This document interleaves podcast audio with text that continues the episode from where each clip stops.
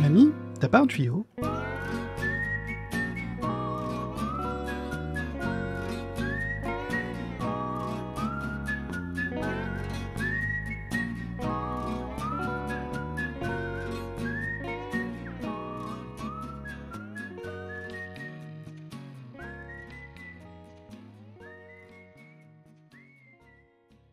Bonjour et bienvenue dans la cybersécurité expliquée à ma grand-mère, le podcast qui explique la cybersécurité à ceux qui n'y comprennent rien. Eh bien, c'est l'été et ma grand-mère est partie en vacances. Elle m'a laissé tout seul, mais avant de partir, elle m'a donné un livre, Cybersecurity Myths and Misconceptions, qui signifie en français Mythes et idées reçues de la cybersécurité. C'est un ouvrage qui recense un grand nombre de clichés ou d'idées reçues sur la cybersécurité. Je vous indiquerai la référence de ce livre dans les commentaires de cet épisode. En attendant son retour, je vous propose d'examiner l'une de ces idées reçues et de comprendre pourquoi elle est incorrecte en quelques minutes. Aujourd'hui, nous allons déconstruire un mythe en cybersécurité, l'échec n'est pas une option. Lorsqu'on parle de cybersécurité, on hésite souvent à aborder la question de l'échec. C'est fréquemment, voire trop souvent, un sujet tabou. Pourtant, l'échec peut être très instructif. L'échec offre des leçons inestimables sur les vulnérabilités et les faiblesses d'un système. Prenons par exemple l'exploitation d'un protocole non sécurisé comme Telnet. Cela permet de mieux comprendre les limites de l'utilisation d'un tel protocole. Comme vous le savez probablement, Telnet est un ancien protocole de communication avec une machine. Il n'est pas sécurisé car le canal de communication n'est pas chiffré, rendant toute transmission visible pour des tiers mal intentionnés. Ce genre d'échec illustre parfaitement que ce qui semble correct à un moment donné peut devenir inadéquat à l'avenir. A l'instar de Rome, Internet ne s'est pas construit en une journée.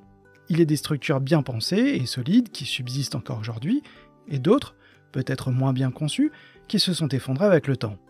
Il en va de même pour les protocoles en informatique. Certains se sont révélés être des échecs cuisants à long terme. Après un échec, les investissements dans la recherche et le développement augmentent souvent pour créer des solutions plus robustes. De nombreux responsables en sécurité vous le diront, le budget est souvent plus élevé après une cyberattaque. Au-delà de subir un échec, il est même préférable de le provoquer. Tester délibérément les failles via des jeux de guerre numériques ou des tests d'intrusion peuvent être considérés comme un échec contrôlé. Et ça, c'est essentiel pour l'apprentissage. C'est même devenu une exigence réglementaire au travers de la réglementation DORA. Je prépare d'ailleurs un nouvel épisode sur cette réglementation. Cette réglementation met l'accent sur la prévention et la gestion du risque, mais l'un de ses piliers est d'assurer la résilience en cas d'échec. Autrement dit, l'assumption de base est que votre organisation sera attaquée à un moment donné. La vraie question est de savoir si vous êtes capable de redémarrer votre activité rapidement. L'échec peut également servir de catalyseur pour changer la culture de l'entreprise en matière de sécurité. C'est souvent ce qui ressort lors des chantiers de remédiation après une attaque.